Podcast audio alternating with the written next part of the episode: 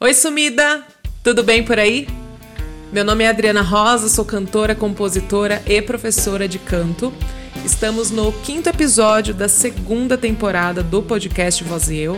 Se você viu a capa deste episódio, você já sabe que o assunto será acústica vocal. E eu já adianto que é um assunto mega importante para entender, por exemplo, por que você não consegue projetar a voz ou amplificar essa voz em determinada parte de uma canção. Por que será que não sai assim vida, brilhoso, potente e por aí vai? Você já pensou que pode ser que esteja abafando a sonoridade em vez de ampliar? Oxe, como assim, Adriana? É isso mesmo. Pode ser que você não esteja manipulando de uma forma legal o seu trato vocal. E hoje você vai terminar este episódio com pelo menos uma noção de um possível caminho para ajustar. Vamos ao tema de hoje? Acústica vocal. Vamos partir do princípio, então. Sabemos que o assunto acústica vocal, que está relacionado mais à física, começou a ser estudado entre engenheiros e físicos a partir da década de 40, e claro que isso vai chamar a atenção dos estudiosos da voz e fonoaudiólogos mais para frente. Mas o que é acústica, Adriana? Falando de uma forma bem básica, ok? Segundo o dicionário Michaelis, parte da física que estuda os sons, as ondas sonoras e os fenômenos que lhes são pertinentes. Fecha aspas. Mais uma explicação rápida. Acústica é uma área de estudo da física que estuda todos os aspectos relacionados às ondas mecânicas, como som, ultrassom e as vibrações que se propagam em meios sólidos, líquidos e gasosos. Bem, eu precisava de uma definição para começar. Trazendo para o nosso mundo vocal, segue a explicação. Nós temos as nossas lindas e maravilhosas pregas vocais, ou também chamadas de fonte sonora. No episódio passado, eu falei sobre os quatro movimentos das pregas vocais, de abertura e fechamento, e aí já vem outro assunto, né, os chamados modos fonatórios. E alongamento e encurtamento das pregas vocais, que vão definir o pitch, ou seja, as notas que cantamos. Tá, Adriane, e daí? Então, a tensão e extensão das pregas vocais determinam o período com que as pregas vocais vibrem. E aí temos a nossa frequência fundamental. E assim, somando a frequência fundamental, teremos os múltiplos dessa frequência que vamos chamar de harmônicos o nível de contato das pregas vocais vão influenciar em muito em como serão esses harmônicos. Essas ondas que serão formadas a partir dessa onda fundamental, digamos assim. Estão me acompanhando aí? Só uma observação complementar. Uh, estou começando a explicação pela fonte, ou seja, as pregas vocais. Mas se você me acompanha aqui nos episódios, sabe que no processo de respiração, e melhor dizendo, na expiração, o fluxo de ar, a expiração, influencia muito no contato dessas pregas vocais. E logo, em tudo que falei acima. Gente, vocês estão me acompanhando? Então vamos avançar? E para onde esses harmônicos irão, Brasil? Ora, para o nosso maravilhoso trato vocal. Imagina que o nosso instrumento é tipo um tubo que começa na região das pregas vocais e vão até os lábios. E neste espaço delimitado é que os harmônicos vão chegar. As ondas refletem dentro deste espaço do trato vocal. Outro ponto importante é que o trato vocal possui frequências naturais que vão interagir com esses harmônicos que estão chegando. E é justamente isso que define o que é a ressonância vocal, ou seja, a interação entre os harmônicos criados a partir das pregas vocais interagindo com as ressonâncias naturais do nosso trato vocal. Isso é a tal ressonância. E uma observação. O tamanho desse trato vocal influencia muito no timbre, ou seja, um trato vocal maior evidencia sonoridades mais graves e um trato vocal menor evidencia sonoridades mais agudas. Ué, pensa em um violino e um violoncelo, o tamanho de cada instrumento, e aí você já percebe isso de cara. Bem, aqui vou falar rapidamente sobre as frequências naturais do nosso trato vocal. A informação que temos é que conseguimos sintonizar essas frequências em nosso trato vocal. E estudos mostram que temos de três a cinco principais frequências de ressonância, sendo que as duas primeiras definem as vogais. Aqui no podcast eu vou pontuar as duas primeiras ressonâncias do trato, falando um pouco mais sobre elas, ok? Bem, vamos lá. A primeira ressonância do trato vocal determina a densidade, peso, escurecimento do timbre. Tem a ver com as vogais abertas e fechadas. É influenciado pela ampliação da abertura mandibular. Sabe quando o seu professor diz: faz esse som? Vou descer a laringe, subir o palato e fica esse som mais escuro, cheio, mais pesado, talvez. Então, eu estou sintonizando essa região usando meu trato vocal.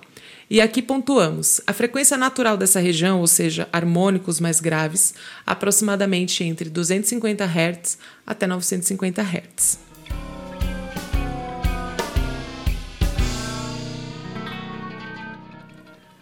Partindo para a segunda ressonância do trato vocal, aqui conseguimos mais definição do som. Esta parte da ressonância está mais associada à cavidade oral este lugar é responsável por harmônicos mais agudos entre 700 até 2900 Hz. E aqui uma informação importante: ressonância fortemente alterada pela posição da língua. Né? Então, de fato, é, essa, dependendo de como você deixa a sua língua esparramada ou se por acaso ela vai um pouco mais para dentro, isso já influencia muito na timbragem, na sonoridade que vem aqui para fora, tá? Fico eu pensando aqui enquanto escrevo e gravo. Será que a cabeça de alguém bugou neste momento? Se for o seu caso, manda uma mensagem no meu direct. Mande uma mensagem no meu direct no arroba voz e eu em meu Instagram ou no feed, no post acústica vocal e me diz o que você não entendeu. Vou tentar explicar por lá, ok? Mas é que o assunto, para quem está ouvindo pela primeira vez, buga mesmo a nossa cabeça, é normal. Por isso peço até que ouça novamente esse episódio. E aí, para finalizar, mais um termo importante da acústica vocal é o formante, que consiste basicamente em picos no espectro e refletem o encontro dos harmônicos produzidos pelas pregas vocais com as ressonâncias naturais do trato vocal. É neste momento que há amplificação do som ou abafamento. Vamos a um exemplo. Eu quero cantar a vogal U. Vamos pensar assim. A vogal U, ela tem a primeira frequência de ressonância em 300 Hz e a segunda frequência de ressonância 800 Hz. Ou seja, toda vez que fazemos a vogal U, o nosso trato vocal faz um tipo de forma e, a, e as frequências naturais que acontecem em nosso trato vocal são essas que eu citei, 300 e 800. Vamos fazer de conta que eu preciso cantar a vogal U na notinha Dó. Esse Dó. Esse Dó ele é 260 Hz aproximado. Então, a nota não está, digamos, uh, muito sintonizada. Apesar de estar muito próxima, claro, né? Ela, tá, ela está bem próxima, por sinal, dessa, dessa primeira frequência de ressonância, né? Então, a nota não está, digamos, muito sintonizada com a frequência do trato, mas está saindo. Vocês estão ouvindo. Se eu faço um, uma vogal U com uma laringe um pouco mais baixa, ou se eu faço com uma laringe um pouco mais. Uh, vocês percebem diferença no som, imagino eu, né? Um, o primeiro um pouco mais escuro, eu estou sintonizando um pouco mais a região de fundo da minha garganta. Uh, parece que o som fica mais redondo, né? E se eu subo um pouquinho mais a região da minha laringe, faço talvez uma constrição de faringe, uh, o som parece que está um pouco mais espremido, né? Porque eu alterei o, a região do meu trato vocal e isso interfere de fato no timbre, né? Mas, por exemplo, comparando a mesma vogal U de 300 e 800 sendo feita lá no Lá3, no 440 Hz, tem essas, eu posso fazer com essa sonoridade mais leve. Ou seja, eu estou sintonizando a minha frequência de ressonância de 300 Hz mais o harmônico de 440 da nota lá. E aí temos uma sonoridade mais de cabeça, que é o tal do F1 H1. Ou seja, eu vou sintonizar minha primeira frequência do trato vocal com o meu primeiro harmônico de 440 Hz. E aí a gente vai ter uma sonoridade, entre aspas, sonoridade voz de cabeça, ok? Uh, essa voz mais leve. Tô tentando abrir o máximo possível de espaço lá no fundo da garganta, né? O F1. Uh, se eu também subir um pouco mais a minha laringe, uh, fica um som levemente espremido, tá vendo? Eu alterei a, a minha, o meu, eu alterei a minha laringe, né? A posição da minha laringe, isso já interfere no som.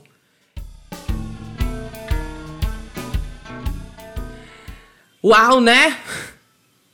Aliás, eu vou parar por aqui porque eu usei um termo de registro vocal para definir, definir a percepção de uma sonoridade. Isso dá muita polêmica entre professores de canto no que se diz respeito a registros vocais e percepção de sonoridades. Eu não vou continuar, eu não vou aprofundar. Mas assim, vocês entenderam? Sério, mande mensagem para mim com as suas dúvidas. Eu lembro que a primeira vez que eu estudei este assunto, eu não entendi nada. E eu sei que eu estou aos poucos me aprofundando, sabe? Tá, Adriana, você tinha comentado. Volta aqui comigo. Você tinha comentado sobre cantar uma frase da canção e não conseguir ampliar. Como posso resolver isso, Brasil? Bem, primeira coisa, procure um professor de canto para te ajudar a cantar a vida. Mas neste momento vai o questionamento. Aquele trecho que não está saindo legal da canção. Se a parte da respiração estiver ok, check e as pregas vocais estão bem trabalhadas, flexíveis e condicionadas, check.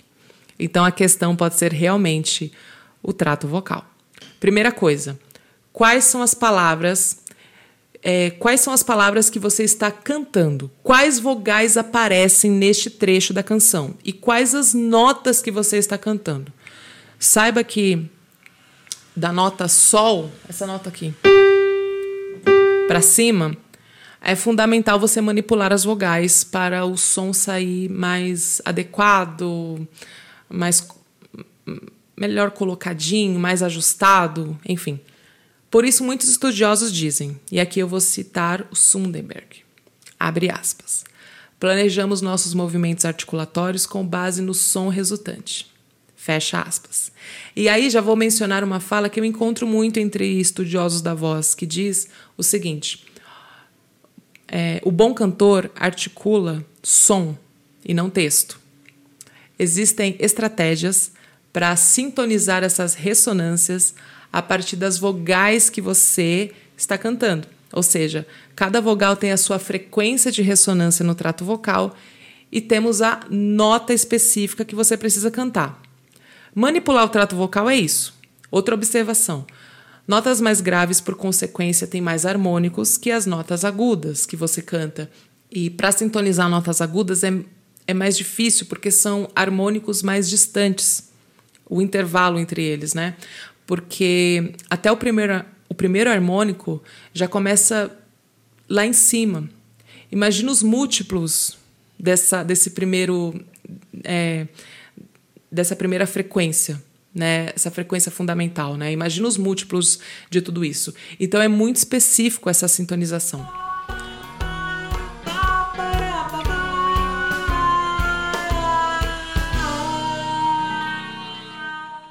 Eu lembro de um exemplo que a professora deu em um desses cursos que eu fiz da canção Thriller, do Michael Jackson, na parte do refrão onde ele precisa cantar a palavra thriller. Vamos ouvir?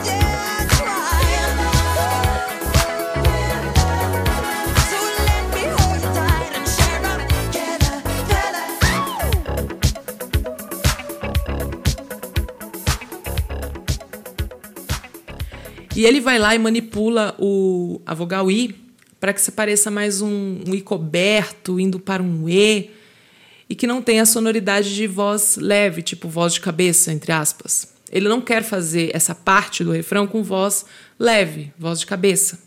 Né? Ele quer fazer com uma voz um pouco mais encorpada. Né? Ele canta nessa parte um Dó sustenido né? com Si, bem na região de transição. E olha, as pessoas que estudam voz sabem que fazer vogal I em região aguda, aliás, cantores queridos que me, que me acompanham, é, a gente sabe que fazer vogal I em região aguda é uma beleza, né? Contém ironia. Haja ouvido para perceber isso. Vamos finalizar? Desde já, obrigada por estar aqui neste espaço de escuta. Os capítulos são quinzenais, ou seja, dois por mês. Já fica o meu convite para me seguir no Instagram, no perfil arroba voz e. E sim, por lá que eu também divulgo meu trabalho como professora de canto. Pretendo abordar muitos temas relacionados à voz lá no Insta e aqui também. A sua presença é muito importante nessas redes sociais. Aguardo seus directs no Instagram me dando um feedback sobre este capítulo. Meu nome é Adriana Rosa. Até o próximo episódio. Este podcast foi editado por Sidney Raposo.